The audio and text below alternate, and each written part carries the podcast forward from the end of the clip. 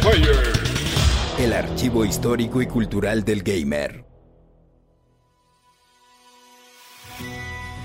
Uno de los videojuegos gratuitos más populares dentro del género de estrategia en tiempo real conocido como Multiplayer Online Battle Arena, o MOBA, distribuido por Valve a través de su servicio Steam, Dota. Todo comenzó gracias a Aeon of Strife, un mapa personalizado de StarCraft, siendo este reconocido como el primer MOBA de la historia, pero no fue sino hasta la salida de Warcraft 3, Reign of Chaos, cuando un jugador llamado Eul pudo modificar el mapa gracias al editor de mundos que incluía el título. Así fue como se empezó a dar forma al icónico terreno de Defense of the Ancients, Dota. Sin embargo, Eul dejó de realizar actualizaciones al salir la expansión de Warcraft 3, The Frozen Throne, que permitía nuevas características, y el escenario fue retomado por otros usuarios quienes continuaron con las modificaciones dando origen a Dota All Stars. Steve Fig fue quien ayudó a dar un gran salto al incluir cambios y correcciones, como un sistema de puntos y un poderoso personaje, Roshan, con lo que logró hacer un juego diferente a lo habitual, pero decidió tomar su propio camino y en Riot Games creó League of Legends. El encargado de seguir con el desarrollo de Dota fue Ice Frog, un diseñador de videojuegos que le gusta estar en el anonimato, pero a pesar de eso es reconocido por hacer Dota más interesante, ya que corrigió errores e incluyó héroes, así como objetos complementarios para estos. El objetivo del título es simple, dos equipos, llamados Radiant y Dire, poseen un objeto en sus bases, The Ancient, el cual tiene que ser destruido para ganar. Al momento de querer ir a la base enemiga tendrás que derribar las torres que resguardan las tres líneas o caminos del mapa, al igual que a los creeps, esbirros generalmente pequeños que te atacarán para evitar tu llegada.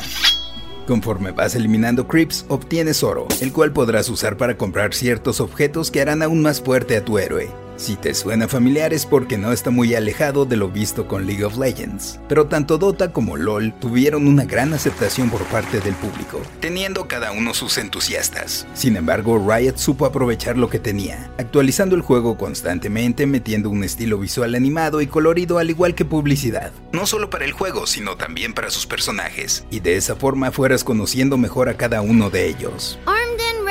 Luego de dos años en etapa de pruebas beta, en julio de 2013 se lanzó Dota 2, ya con Ice Frog chambeando como diseñador en jefe del título dentro de Valve Software, y fue mejorando en su totalidad, tanto en interfaz como gráficos, utilizando actualmente el motor Valve 2 y teniendo alrededor de 8 millones de jugadores al mes.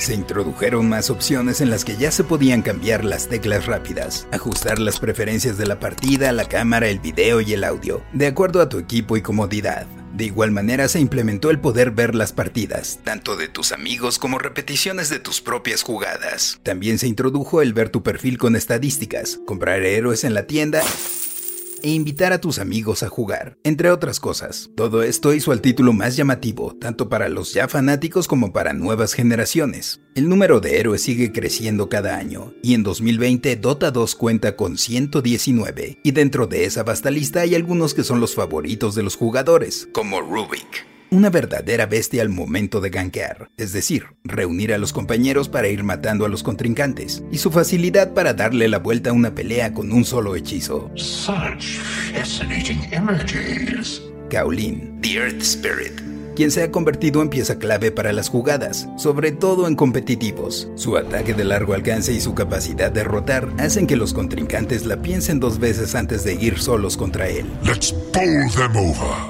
Y también está Anti-Mage, quien en sus inicios fue considerado como el más rápido en cuestión de hacer daño físico, siendo el chico temido, perdón, el héroe temido. Tis often thus with mana. Y el décimo más elegido en The International, el campeonato de Dota 2. China es el país donde más se juega Dota 2, seguido por Rusia y Estados Unidos, pero a nivel Latinoamérica Perú es toda una potencia en el torneo, siendo también uno de los países con más jugadores profesionales. El equipo ganador recibe el trofeo Ages of Champions, un escudo con un diseño que mezcla elementos nórdicos y chinos, y que lleva grabado el nombre de cada jugador. Algo característico de Dota 2 es que cuenta con herramientas para personalizar el juego, brindando nuevas experiencias, ya que no solo Valve se dedica a diseñar los nuevos modos, sino que permite que la imaginación de los jugadores fluya y puedan generar sus propias creaciones. Yo soy el Paella y esto fue Random Player. Random Player es un podcast original de Sonoro, disponible en cualquier plataforma donde escuches tus podcasts. Suscríbete en Spotify y comparte este episodio con tus amigos. Yo soy el Paella y esto fue Random Player. Random Player.